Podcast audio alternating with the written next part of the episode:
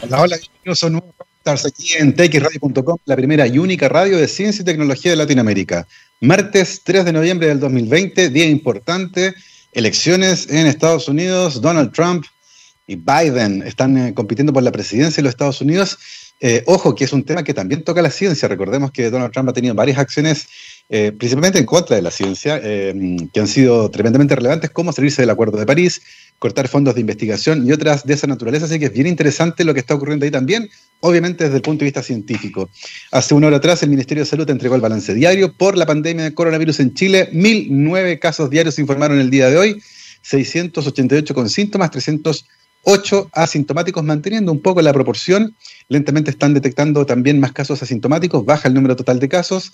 Se informa también el día de hoy de, lamentablemente, el fallecimiento de 17 personas producto de esta enfermedad, llevando el total de víctimas fatales a 14.319 en su conteo más bajo. Recordemos que si se agregan los casos sospechosos, esto sube y se empina por sobre los 19.000.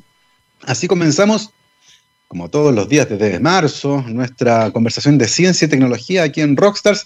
Y el día de hoy ya me acompaña acá el rockero, como pueden ver en su presentación ahí, nuestro invitado, el doctor Elías Utreras Puratich, bioquímico de la Universidad de Santiago de Chile y doctor en ciencias, convención en biología celular, molecular y neurociencias de la Universidad de Chile. Hizo su postdoc en el NIH, ahí en el National Institute of Dental and Craniofacial Research en Maryland Actualmente es profesor asistente del Departamento de Biología de la Facultad de Ciencias de la Universidad de Chile y sus intereses de investigación se centran principalmente en los mecanismos celulares y moleculares del dolor. Así que vamos a sufrir el día de hoy con Elías. Bienvenido a Rockstars.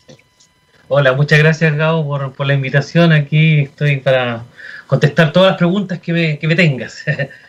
Maravilloso. Primero un disclaimer. A Elías lo conozco hace muchísimo tiempo porque coincidimos en los el año 1993 eh, coincidimos en bioquímica, yo después me fui a la católica y me gustaba un poco más la malla de la católica, así que los, dejé ahí, pero nos conocimos desde esa época, eh, nos vimos frecuentemente en muchos congresos nacionales, así que ahí el disclaimer. Oye, Elías, eh, una pregunta con la que partimos siempre este programa.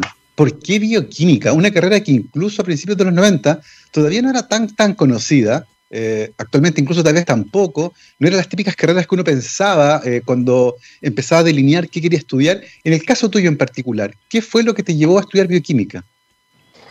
Mira, yo creo que todo partió desde la enseñanza básica. Siempre tuve como interés en, en todo proceso biológico.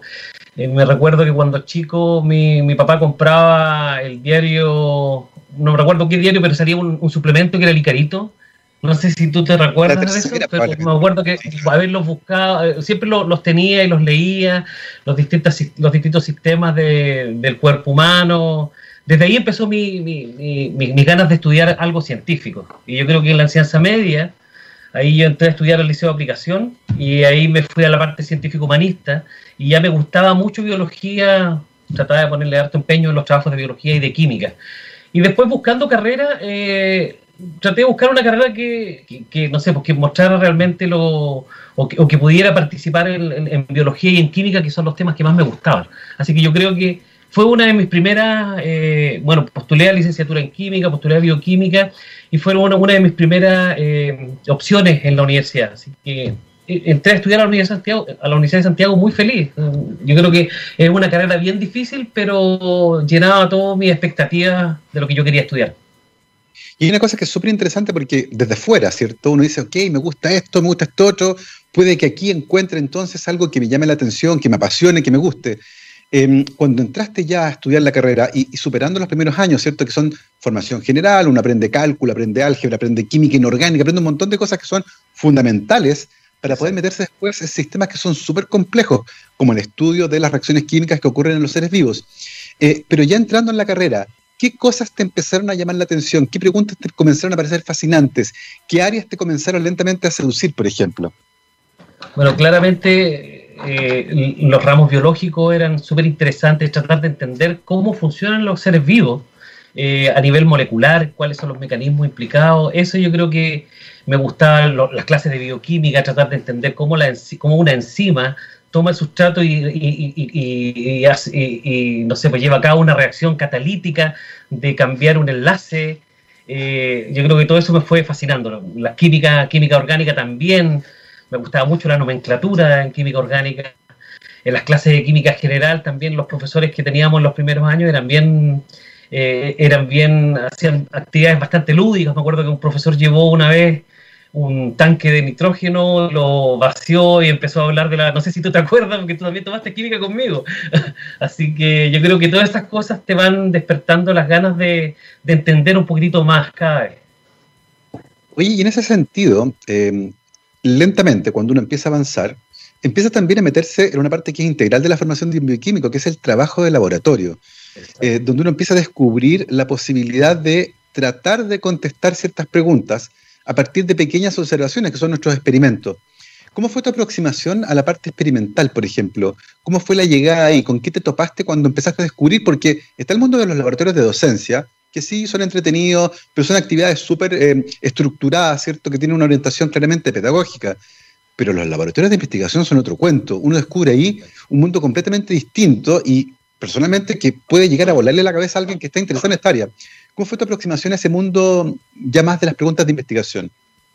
Mira, me metí a, un laboratorio en específico, el laboratorio de inmunología de la reproducción de la doctora Mónica Imaray, eh, muy temprano en la carrera. Yo entré en el 93, ya en el 94, el 95, a comienzo del año 95, ya fui a hablar con ella, eh, a decirle que me gustaría empezar a aprender distintas técnicas, western blot, inmunofluorescencias, cosas de, por el estilo. Y desde ahí no me moví hasta el 99. Estuve mucho tiempo en ese laboratorio eh, y ahí tiempo que tenía durante los cursos que estaba tomando, eh, trataba de ir al laboratorio, hacer algunos experimentos. Eh, yo creo que eso, mm, y si tenía que quedarme muy tarde o si tenía que ir un fin de semana, o a veces me quedaba, me recuerdo que en ese tiempo no existía mucho, no sé, pues para buscar internet, me acuerdo que habían unos discos, Medline, no, no me recuerdo bien cómo se llamaba, pero era, ahí uno buscaba las referencias para hacer cualquier trabajo. Así que a veces me quedaba en las noches en el laboratorio tratando para buscar información, para terminar trabajos que tenía que, entregar en otros cursos. Así que aproveché bastante el laboratorio y, y, empezar a hacer tus primeros estudios, tus primeros cultivos celulares, yo creo que eso fue fascinante. Así, tratar de. Y, y después cuando salieron las publicaciones también, así, muy, muy orgulloso de, de haber trabajado en ese laboratorio. Es qué interesante eso, como lentamente uno empieza a consolidar este gusto que parte en el colegio, si me gusta la biología, me gusta la química, mira, bioquímica, obvio, ¿cierto? Eh, pero descubrir que es realmente apasionante. Eh, lo que te pasaba a ti, por ejemplo, eso de quedarse hasta tarde o ir los fines de semana, eh, no porque es una obligación, sino porque uno realmente lo pasa bien, está fascinado metido en ese mundo. y a esa altura, más o menos, tenías claro que tu camino era la academia, porque uno como bioquímico se puede dedicar a muchas cosas. Em, ciertamente la academia es una de ellas, hacer investigación científica dentro de una universidad, por ejemplo. ¿En qué momento te diste cuenta que tu camino iba por ahí y que el doctorado, por ejemplo, era lo que se venía por delante? Eh, yo creo que también, cuando ya estaba como en los últimos años de la carrera, claramente me quería dedicar a seguir especializándome. Sabía que lo que había aprendido hasta el momento no eran conceptos básicos y, y tratar y tratar de, entender un poco más, tenía que formarme, hacer un programa de doctorado y posteriormente, porque veía las realidades de mis otros compañeros que estaban haciendo programas de doctorado en el laboratorio eh, o, fuera, y por lo tanto sabía que ese era el camino. No sabía realmente que me iba a dedicar después a la academia, pero sabía que tenía que formarme más haciendo un programa de doctorado para entender los procesos mucho más acabados. Eh, así que, bueno, y bueno, el problema también antes de, entrar a estudiar un programa de doctorado era que había que tener publicaciones para poder ganarse becas. Por lo tanto, una vez que terminé la carrera, eh, que terminé mi tesis de pregrado, trabajé un tiempo eh, en la católica. En la católica trabajé como ayudante de investigación tratando de terminar algunos trabajos que tenía de mi tesis y para poder, obtener algunas publicaciones y después postular. Lo tenía muy claro que quería postular algún programa de doctorado, ya sea en alguna universidad nacional. Y, este es un programa de doctorado que, en aquella época era, era bastante codiciado por los estudiantes, que era el, el programa de doctorado en Ciencias, Convención en Biología Celular, Molecular y Neurociencias de la Chile. Eh, ¿cómo, fue, ¿Cómo fue el cambio desde una carrera de pregrado? Cuando uno tiene, tiene preguntas, tiene intereses, eh, puede, puede participar cierto de líneas de investigación, puede publicar también artículos científicos. ¿Con qué te tapaste cuando entraste al programa de doctorado? ¿Qué, qué te pasó ahí?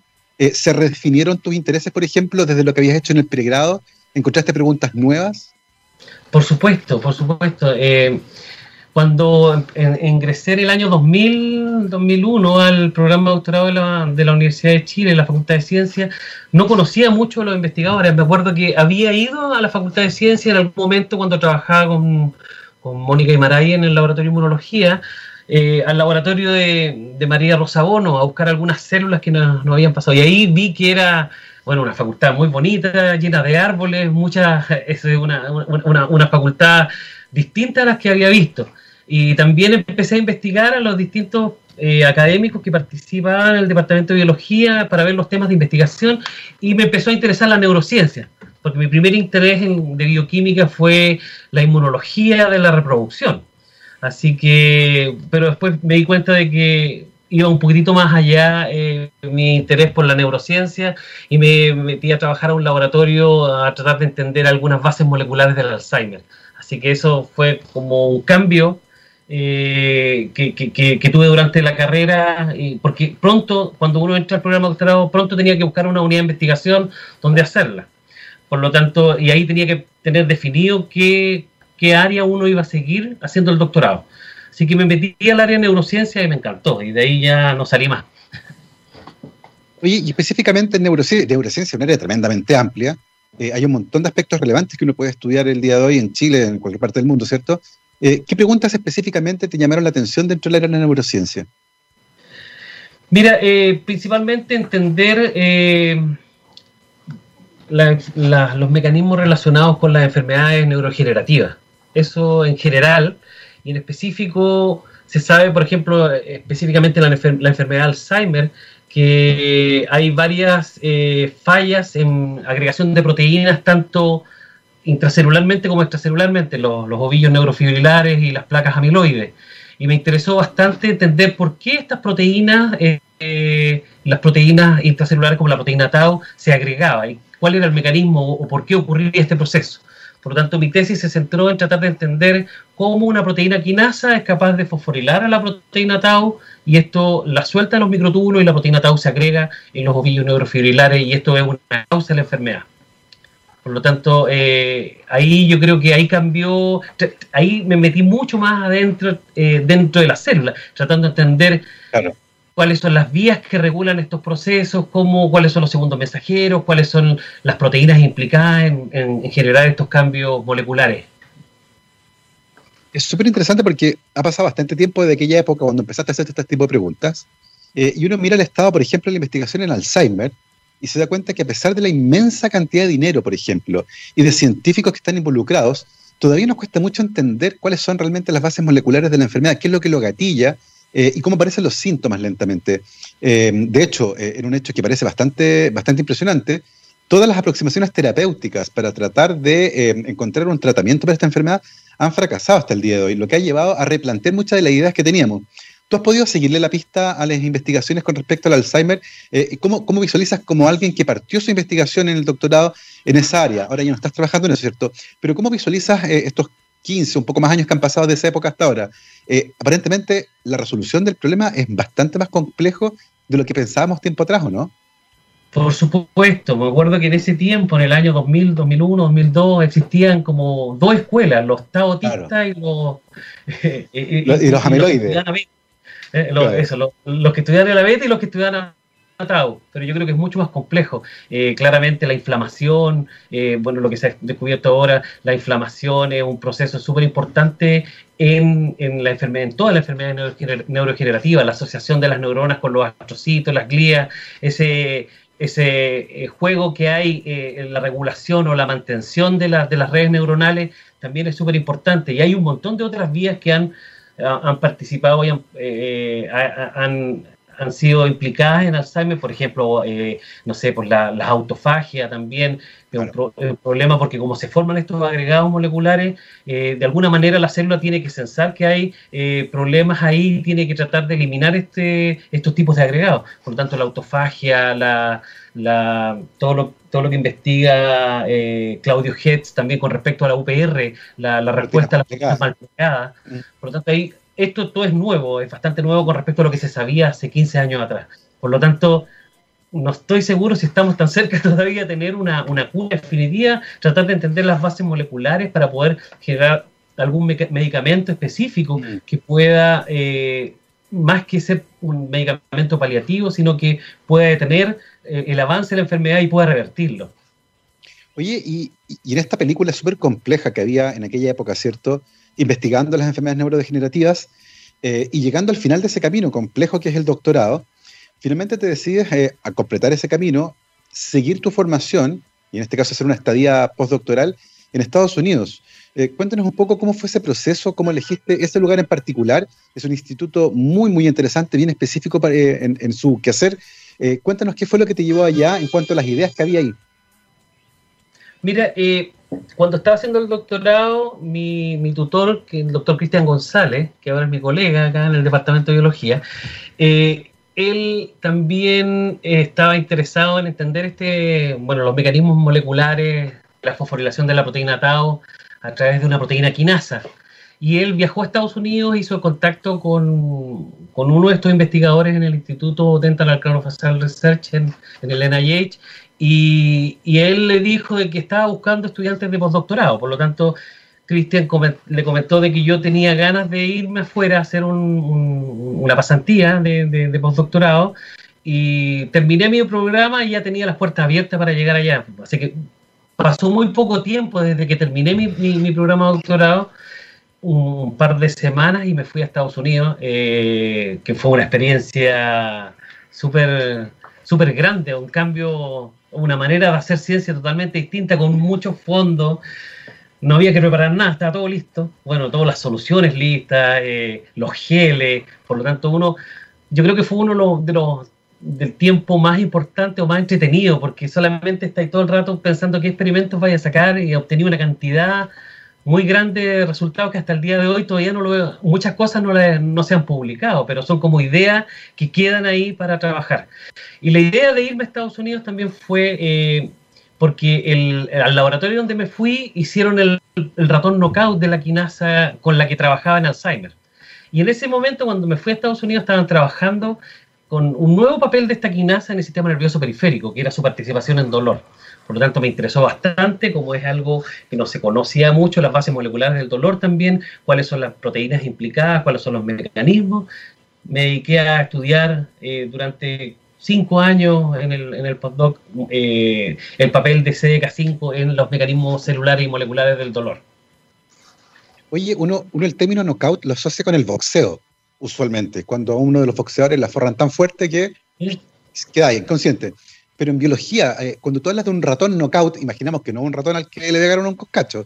¿Qué, es un ratón knockout? Un ratón knockout es eh, un ratón que es deficiente en una proteína específica. Eh, y mira, uno primero puede hablar de ratones modificados genéticamente. Los ratones modificados genéticamente pueden ser ratones que uno puede eliminar la proteína y hacer preguntas biológicas para ver qué pasa si la proteína no está. O un ratón transgénico donde uno puede sobrepesar la proteína y hacer la misma pregunta. El problema de a veces también de, hacer ratones knockout es que la proteína es muy importante en el desarrollo, por lo tanto, o en algún tipo de proceso, por lo tanto los ratones no son viables.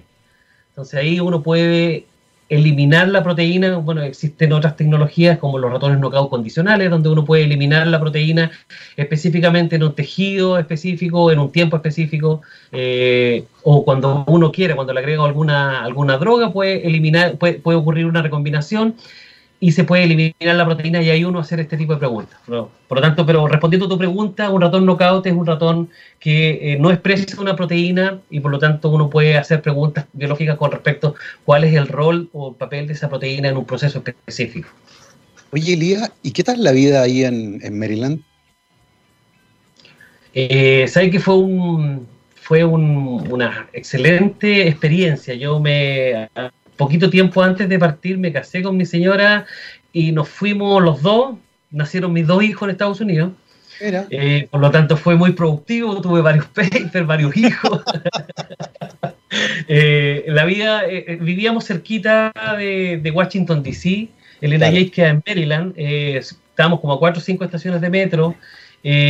durante el invierno, bueno, tres o cuatro veces nevaba, por lo tanto tenía el patio abrí la puerta y tenéis la nieve ahí, mucho calor durante el verano, eh, fue una experiencia buena, era un buen lugar para vivir, para criar niños, eh, eh, para, para todo, para hacer ciencia, para hacer contacto.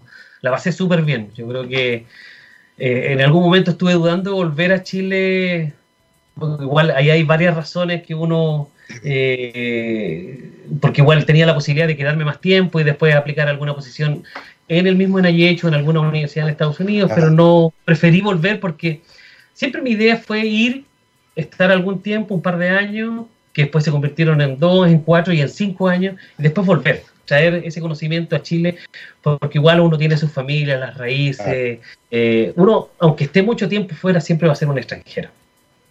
Así que yo creo que eso también partió, eh, me, sirvió para tomar la decisión de volver a Chile y criar a mis niños acá y, hacer una carrera científica acá en Chile.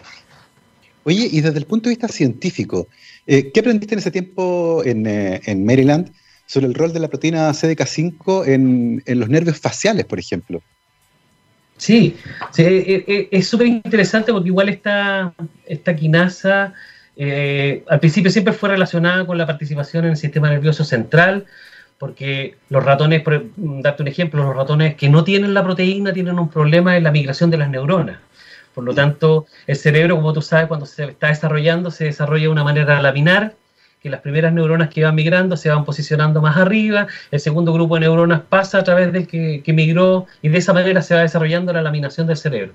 Cuando no está esta quinasa, los ratones eh, tienen una laminación invertida, por lo tanto, toda la conexión, la circuitería del cerebro es, está, es aberrante y los ratones mueren cuando nacen. Pero aparte de toda la información en el desarrollo del sistema nervioso y también en el Alzheimer, porque cuando esta quinasa está más activa en el Alzheimer, fosforila más la proteína tau y esto produce que se formen los ovillos neurofibrilares y que las neuronas mueran finalmente. Por lo tanto, hay un desbalance, el desbalance. La falta de la proteína es malo para el sistema nervioso y el aumento de la, o la hiperactividad de la proteína también es malo. Pero pocos investigadores habían estudiado cuál era el rol en otro, en el sistema nervioso periférico, eh, específicamente las neuronas sensoriales.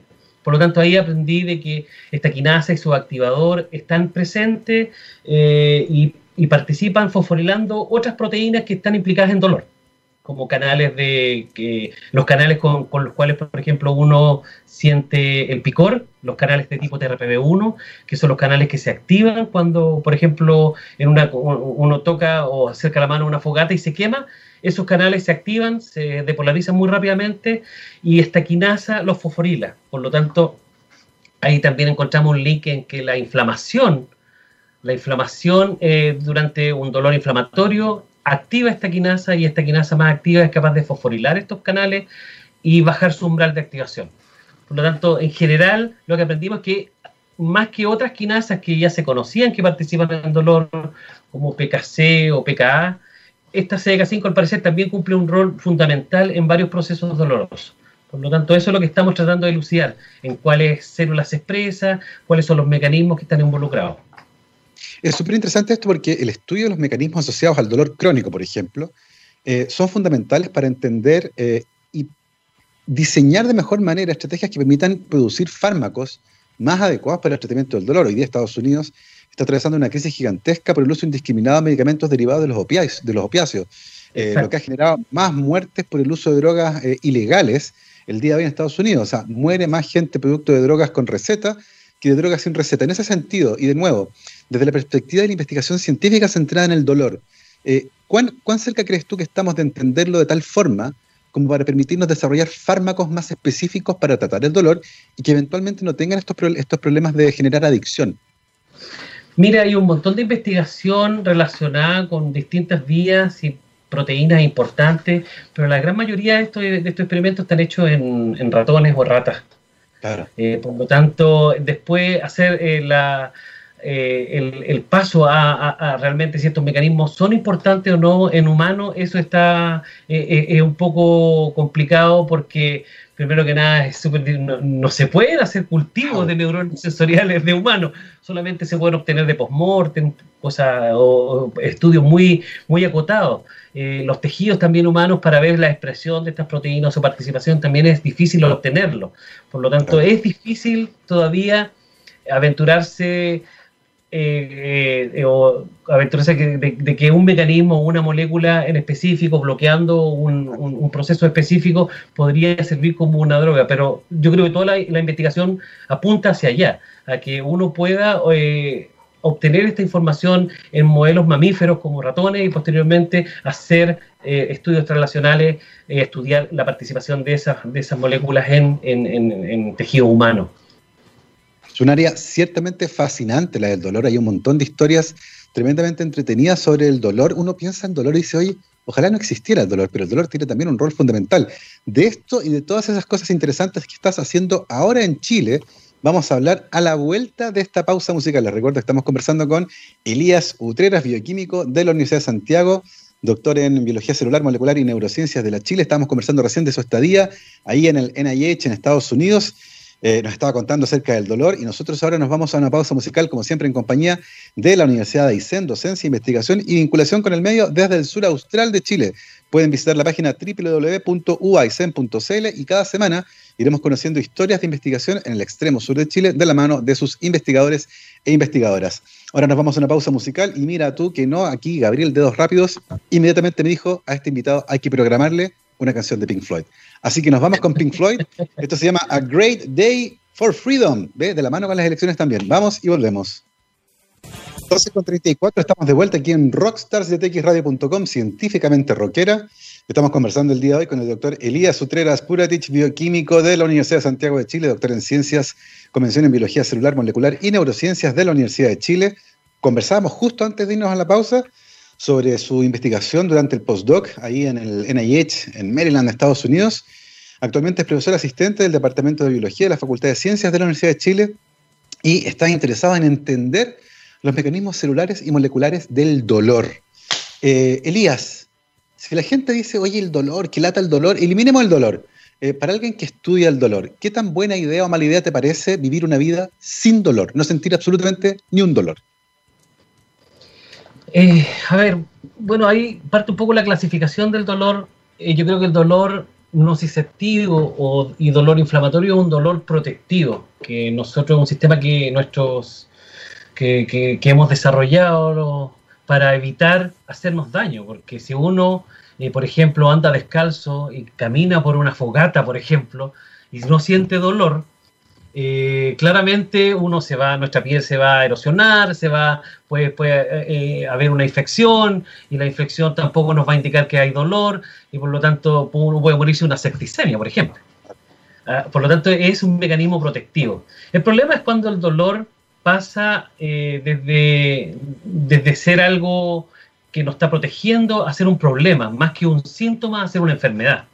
Y ahí es donde todavía no se entienden bien cuáles son las proteínas o los mecanismos relevantes que pueden estar desregulados durante el dolor crónico.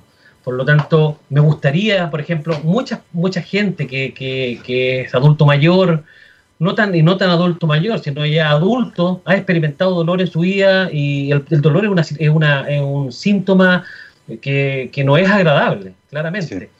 Pero, como te digo, uno no podría vivir sin dolor hay, hay, hay, casos reportados, por ejemplo, de pacientes o de una familia en Pakistán que tenía una mutación específica de un canal, por ejemplo, de un canal de sodio, que es importante para la transmisión de los impulsos nerviosos, y estas personas vivían fracturándose y no, sentían dolor y tenían muchas fracturas, porque se caían y no, no experimentaban dolor. Por lo tanto, ahí se analizó el genotipo de, estas personas y se vio de que tenían esta mutación específica y se vio que esa, ese canal, por ejemplo, era súper importante en la transmisión. Y al no, al no estar funcional, no hay transmisión del dolor. O sea, uno puede detener el dolor con los, con los distintos eh, con los distintos medicamentos a distintos niveles.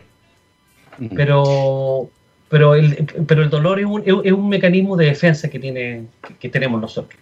Exactamente, cualquiera de ustedes que haya estado cocinando se da cuenta que si pone la mano donde sale el vapor, inmediatamente lo recoge. Además, sin el dolor, se producirían quemados, ¿cierto? Sería tremendo. Así que el dolor es súper importante. Me estaban preguntando ahí cómo vivir una vida sin dolor. Ahora, los dolores del corazón, que también preguntaban por el otro lado, esos son distintos, ¿cierto? Así que no nos vamos a meter en esos temas el día de hoy.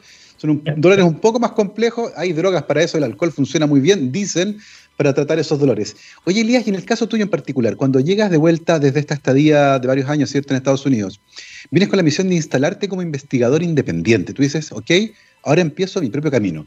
Em, en ese momento, cuando, cuando comienzas a instalarte, que es un proceso siempre complejo, venías de un mundo donde estaba todo listo, ¿cierto? El gel estaba preparado, las soluciones estaban listas, nuestra realidad de investigación es distinta a la de Estados Unidos, los presupuestos son diferentes, los proyectos son por montos menores. Eh, considerando ese contexto, ¿Qué preguntas pensaste tú que serían interesantes poder explorar desde Chile con respecto a este tema? Mire, cuando estaba terminando el postdoc, me acuerdo que habíamos generado un ratón, porque habíamos generado un ratón transgénico condicional. Aquí eh, eh, eh, es como la, expertise de lo que yo aprendí a hacer allá. nosotros vimos, hablándote mecanísticamente, de que durante la inflamación se aumentan eh, la liberación de distintas citoquinas inflamatorias, entre ellas TNF-alfa. Y vimos que TNF-alfa eh, era capaz de aumentar la actividad de CDK5 y de esta manera la hacía eh, más reactiva y participaba más en procesos dolorosos. Por lo tanto, antes de venirme a Estados Unidos, generamos un ratón transgénico que sobreexpresaba TNF-alfa en las neuronas sensoriales. Por lo tanto, no alcancé a hacer muchos experimentos allá y me traje el ratón a Chile. Por lo tanto, esa fue mi pregunta. Analizar el ratón y estudiar el ratón en Chile. ¿Qué tan, que imagino que no metiste el ratón en la maleta, ¿qué tan complejo es traer un animal de investigación a nuestro país? A veces uno, uno llega al aeropuerto y te revisan si tenéis semilla y cosas así. Cuéntale a la gente un poco cómo es el proceso de traer un animal de investigación a nuestro país. No, no hay un. Eh, a ver, el, ratón, se, uno tiene que contratar una empresa, una empresa que hace toda la gestión con el, con el bioterio en Estados Unidos con todos los certificados de que los animales son para investigación y van a pasar de un bioterio a un bioterio en Chile. Y como ya en ese tiempo también eh, ya, ya estaba localizado en la Universidad de Chile, llegué directamente ahí con, una, como, con un cargo de instructor y también eh, ya, ya, tenía como todos los contactos y había hablado con la gente en el, en el bioterio de la Facultad de Medicina de la Universidad de Chile, donde se alojaron los animales y hasta el día de hoy los tengo ahí. Tengo varias líneas de animales, animales que sobreexpresan TNF-alfa, animales knockout condicionales TCDK5, eh, y, y esas son las líneas de animales que mantengo hasta el día de hoy. Con ello he, realizado toda la investigación desde que llegué el 2011 hasta ahora, el 2020. Y, en ese periodo de tiempo, ¿qué cosas interesantes has aprendido, por ejemplo, sobre la participación de estas proteínas en las vías que transducen finalmente el dolor eh, y qué cosas interesantes y qué nuevas preguntas han ido apareciendo en el camino.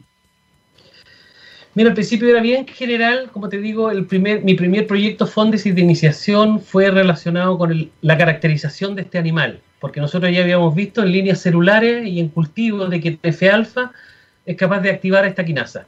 Por lo tanto, después yo quería ver si, si la sobreexpresión de TNF-alfa in vivo era capaz de activar esta quinasa, por lo tanto eso es mucho más relevante porque en, cultivo, eh, eh, lo que puede ocurrir en cultivo puede ser totalmente distinto a lo que está pasando en el animal completo.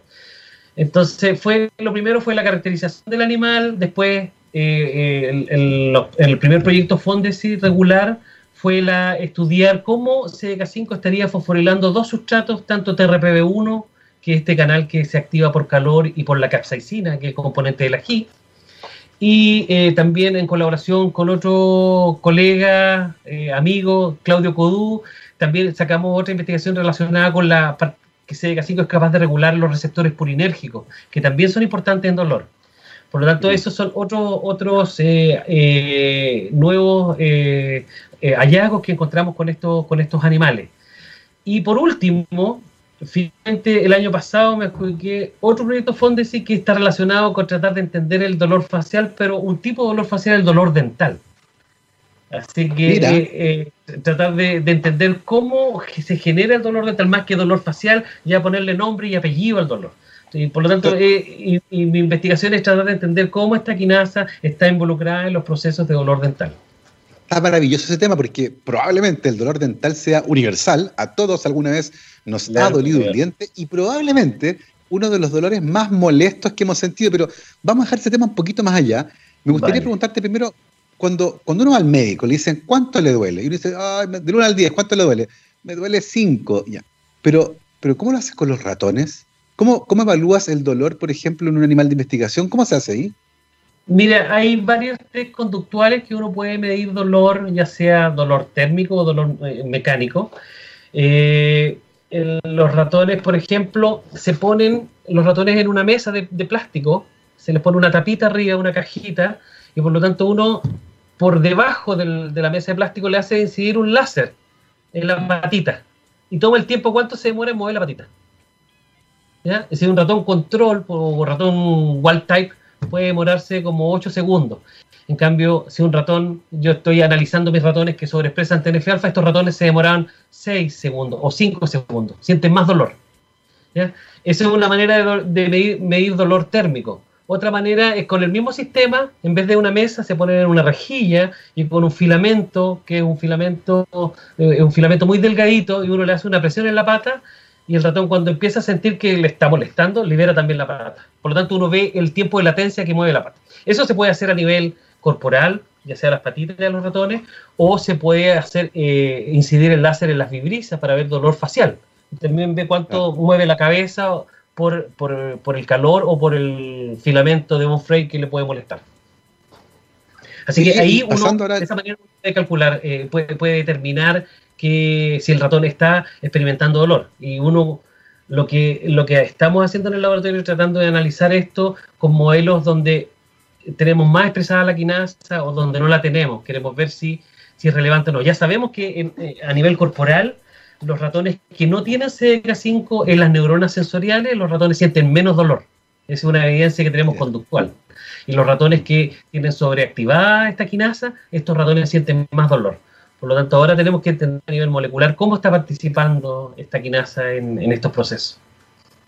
Qué interesante cómo a partir de estas observaciones uno puede ir lentamente desentrañando ¿cierto? el mecanismo fino que regula un proceso emergente, como es el dolor, por ejemplo, que puede cambiar la conducta de un animal, como nosotros, por ejemplo, ciertamente, y ustedes probablemente no pueden pensar bien cuando están con dolor, eh, probablemente su actitud frente a otros cuando están con dolor es distinta. Lo que nos lleva hasta a esta segunda parte de investigación de tu tercer proyecto, ¿cierto?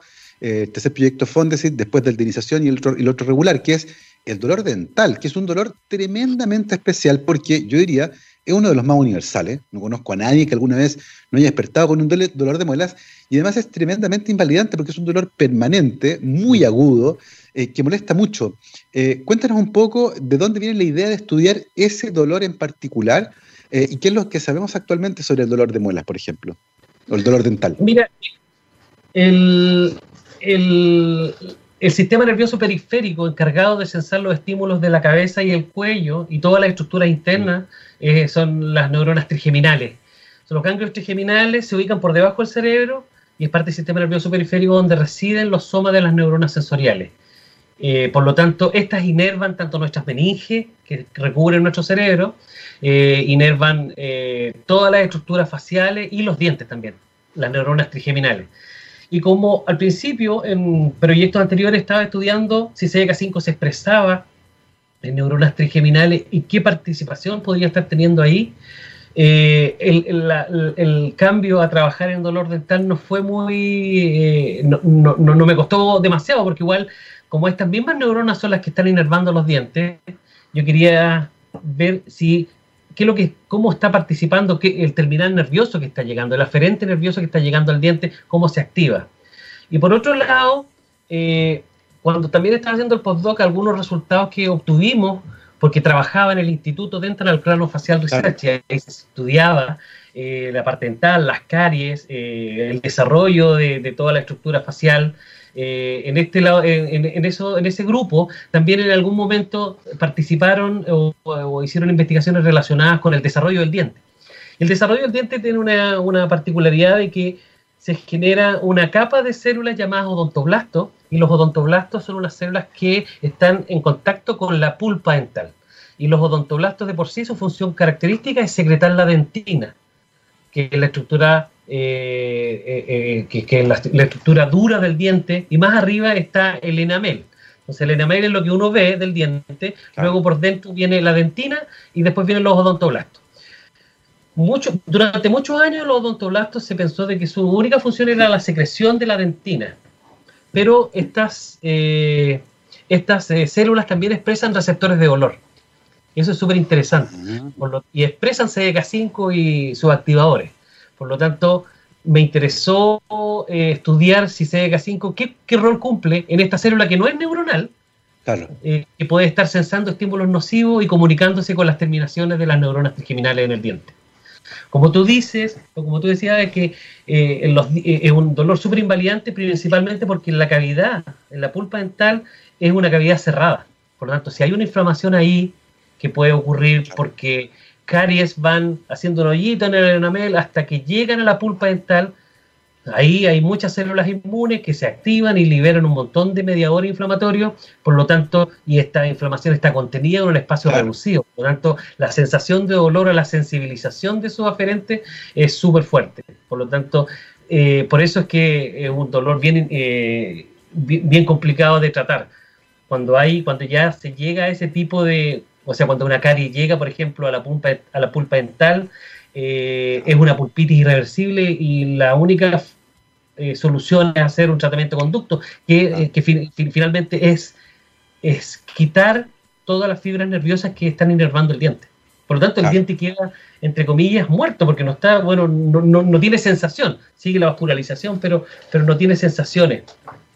Por eso a veces es muy quebrárselo después de un tratamiento de conducto.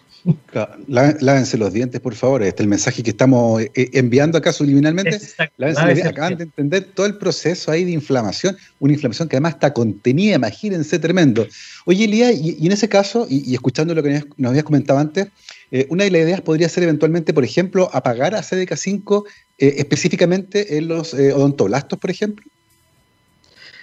Hay inhibidores que no son tan específicos que podrían inhibir la actividad de esta quinasa y evitar que esta quinasa esté cumpliendo su función de fosforilar proteínas aberrantes, por ejemplo, durante la inflamación. Eh, sí, eh, eh, es, difícil. Siempre me hacen la pregunta de que, no sé, pues poner algún inhibidor de CDK5 con la pasta de dientes. Ah. Pero, pero eso, yo creo que estamos como todavía lejos siempre hago esta analogía, uno para entender cómo funciona un proceso, por ejemplo, cómo funciona una radio, uno rompe o abre la radio y ve cada uno de los circuitos para ver cómo funciona por separado y después va ensamblando hasta entender cómo funciona la radio. Por lo tanto, yo creo que está en ese proceso, tratando de entender en qué, eh, en qué mecanismo está involucrado esta quinasa y para ver si es tan relevante o no o con qué otras proteínas se puede asociar para poder en el futuro tratar de encontrar algún tipo de terapia que pueda inhibir este tipo de dolor, por ejemplo. Y, también es interesante el vínculo que tiene con la salud pública. Eh, el día de hoy la atención dental eh, sigue siendo una de las más rezagadas que en nuestro país. El acceso no es posible para todo el mundo, sigue siendo tremendamente caro ir al dentista, lo que hace que muchas personas estén viviendo con su dentadura en mal estado y probablemente también con dolor crónico dental, lo que muy probablemente afecta otros aspectos de su vida. Eh, en ese sentido, ¿cuánto sabemos del impacto que tiene el dolor eh, en los otros aspectos, por ejemplo, el funcionamiento de nuestro cerebro. Eh, probablemente las habilidades cognitivas también caen cuando uno está sometido al dolor, las relaciones personales se hacen más complejas, eh, y en un país como el nuestro, donde el acceso no está garantizado, por ejemplo, em, ¿qué tan relevante podría ser, por ejemplo, entender estos mecanismos tratando de ayudar justamente a aquellas personas que están viviendo de manera relativamente cotidiana con este tipo de dolor? Bueno, en relación a eso, que sabe, un buen punto tocar ahora es que hace poco estuvimos, nos ganamos un núcleo milenio de dolor. Eh, así que nos ganamos un núcleo milenio de dolor y yo creo que es para tratar, eh, eh, es para entender cómo funciona el dolor crónico. Así que te cuento un poquitito más con respecto a eso. Es un, es un proyecto asociativo con cuatro, con cinco universidades de Chile, con investigadores de la Universidad de Concepción, de la Universidad Católica del Norte, de la USACH, de la Católica y de la Chile. Y hace un par de semanas eh, eh, eh, nos adjudicamos este proyecto que es para estudiar dolor, neuropatía, dolor neuropático, que es el dolor crónico, que no se entiende bien cuáles son los mecanismos moleculares, cuáles son las proteínas involucradas en el proceso. Por lo tanto, queremos hacer estudios para tratar de, bueno, por la parte biológica, hacer estudios para tratar de entender cómo participan cada una de estas vías y también queremos hacer eh, varias actividades de, enseñarle a la, a la, a la población, de, tener charlas, de, ir a los colegios, de ir a los, a los, eh, a los, eh, a los hogares de ancianos, porque mucha gente vive con dolor y no comprende bien por qué ocurre esto, por lo tanto hay, hay falta mucha educación a ese nivel. Por lo tanto, yo creo que nuestro, nuestro núcleo pretende apuntar también hacia eso. Estamos eh, recién empezando a, ver cómo podemos organizarnos, pero ya tenemos algunas actividades eh, para, comenzar eh, durante este proceso de, instalación del núcleo. Felicitaciones, por cierto, por eso, un gran logro, esta ciencia asociativa de gran nivel que en Chile es financiada por la iniciativa científica Milenio a través de los institutos y de los núcleos. Así que felicitaciones a, todos los que forman parte de ese núcleo Milenio que va a estudiar a partir de ahora eh, los mecanismos celulares y moleculares asociados al dolor y particularmente al dolor crónico, eh, que afecta en múltiples dimensiones a las personas. Tienen un programa de vinculación con el medio, el PME, que es bien interesante ahí, con estas actividades que justamente tienen a, relacionar la investigación científica que ocurre en los laboratorios con la población. Oye, Elías, eh, estás en el primer año del proyecto Fondesit, del último que te ganaste, eh, ciertamente ahora en pandemia, segundo año. Bueno, ahora, bueno es, como primero porque este año no se ha hecho mucho. Ese es el punto, y para allá iba. Eh, te pilló la pandemia justamente, comenzando ese proyecto. Em, los laboratorios están cerrados, solo se pueden hacer algunas cosas en específico. Eh, cuéntanos un poco cuál, es el estatus actual de tu, de tu investigación, eh, cómo están haciendo las cosas en estos tiempos tan, tan particulares. Eh, bueno, tal como tú dices, igual el año pasado logramos obtener bastantes resultados y este año, durante varios meses, no, bueno, desde marzo hasta septiembre, octubre, a, fines de septiembre no, no, había ido nadie al laboratorio. Solamente yo he tenido que mantener las colonias de animales que que igual hay mm. que genotipar los animales, que voy a la facultad de medicina, hago los experimentos, pero los alumnos que, que, trabajan conmigo eh, han, bueno, en este tiempo hemos tratado de ir avanzando en todas las cosas que no hemos escrito. Así que eh, de esa manera hemos avanzado. Eh, hay muchos resultados que no se ha escrito trabajo, por lo tanto, gran parte del tiempo los alumnos lo han ocupado en, en plantear y plasmar esas ideas en el papel. Eh, pero espero que pronto ya podamos eh, eh, empezar. Ya estamos haciendo, bueno, algunos de mis, de, mis ayudantes de investigación están yendo al laboratorio haciendo algunos experimentos bien puntuales. Estamos haciendo cultivos de dientes de ratones. Eso es bien interesante. Ah, mira. ¿Ah? Sacamos los incisivos de los ratones, los abrimos, sacamos la pulpa y hacemos cultivos primarios. Y ahí estamos estudiando primero localizaciones, morfología, tipos celulares. Así que esas cosas ya van avanzando faltan después hacer experimentos más funcionales, test conductuales de olor dental, que espero hacerlo en el tercer y el cuarto año del proyecto Fondesi. Mire qué interesante, una idea para el ratoncito de los dientes, por cierto, aprovechar tanto diente que tiene para hacer cultivos primarios. Mira, sería una incorporación muy buena al laboratorio de Elías. Oye, yo sé que es difícil a esta altura porque estás igual en la etapa inicial del, del proyecto, igual que el núcleo que acaba de comenzar, pero, mm, pero proyectando un poco los resultados que están teniendo hasta ahora y pensando en las preguntas que tenías originalmente cuando planteaste el proyecto, eh, ¿cuál crees tú que sería un muy buen resultado para, para cerrar el, proyecto Fondesit que estás trabajando actualmente? Mira, yo creo que uno de los, eh, uno de los, de los principales resultados que creo que vamos a obtener de este proyecto es que al principio toda la sensibilidad ya sea facial o corporal, está eh, principalmente eh, relacionada con la actividad de las neuronas sensoriales. Y se sabe muy poco que otro tipo de células no sensoriales, como los queratinocitos, como los odontoblastos, participan en esta sensibilidad también de sensar eh, temperaturas, sensar estímulos mecánicos, estímulos químicos. Eh, porque, porque no se han estudiado mucho. Primero que nada, obtener y hacer estos cultivos de odontoblastos no es algo trivial. Eh, algo bien complicado, por lo tanto, pero estamos viendo marcas de, estos receptores importantes en estas células. Por lo tanto, yo creo que mi, mi, contribución en este proyecto es tratar de mostrar que al parecer estas células no neuronales son muy importantes también en la sensibilidad del dolor y que pueden comunicarse de una manera, porque se sabe que los odontoblastos de por sí cuando son activados pueden liberar glutamato o ATP y de esa manera pueden comunicarse con las neuronas trigeminales.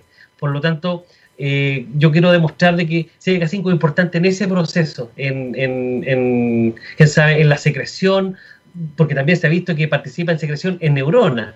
Por lo tanto, en los odontoblastos probablemente esta quinasa esté también participando en, mm. esos procesos, en, la secreción de vesículas con glutamato o ATP, cuando se activan y de esa manera estar comunicándose con las neuronas. Que a su vez también las neuronas igual están sensando estímulos nocivos, pero son un complemento estas células que participarían en, un tipo de regulación más fina. Mm. Qué interesante aquello que, comentabas, en los factores que están como al lado de las neuronas, que contribuyen también al proceso y que terminan siendo también tremendamente relevantes en la percepción del dolor. Eh, investigaciones que, por cierto, nos ayudan a entender de mejor forma este mecanismo que puede parecer molesto, pero que es tremendamente necesario. Así que ya, lo saben, la próxima vez que pisen a pie pelado en un, Lego de los niños, que es muy común, o que pateen un mueble con el dedo chico del pie, acuérdense de Lía Sutreras, que está tratando de entender los mecanismos moleculares del dolor. Felicitaciones, por cierto, por el núcleo.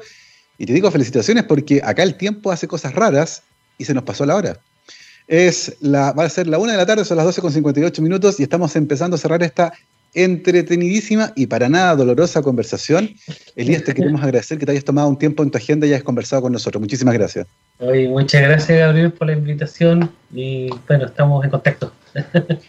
Te estaremos llamando cada vez que aparezca la señal del dolor en el cielo. Te vamos a llamar para conversar de nuevo sobre el dolor.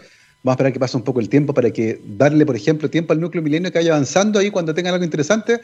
Por supuesto, serás bienvenido para conversar con nosotros de nuevo.